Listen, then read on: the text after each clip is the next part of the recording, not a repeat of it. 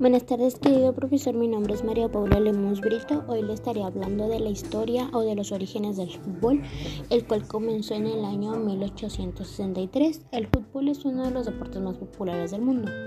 Es practicado en prácticamente todos los países del mundo, los cuales se dan cita cada cuatro años para disputarse por la Copa Mundial y mantienen a lo largo del año sus distintas ligas regulares. Se estima que el fútbol tiene alrededor de 250 millones de jugadores en todo el mundo y que moviliza alrededor de 1.800 millones de interesados y fanáticos en el globo entero. Es uno de los deportes olímpicos y su jefatura internacional la ejerce la Federación Internacional de Asociaciones de Fútbol o más conocido como FIFA. Los orígenes más antiguos de este deporte son inciertos, pero en el siglo III a.C. en China se practicaba un deporte similar.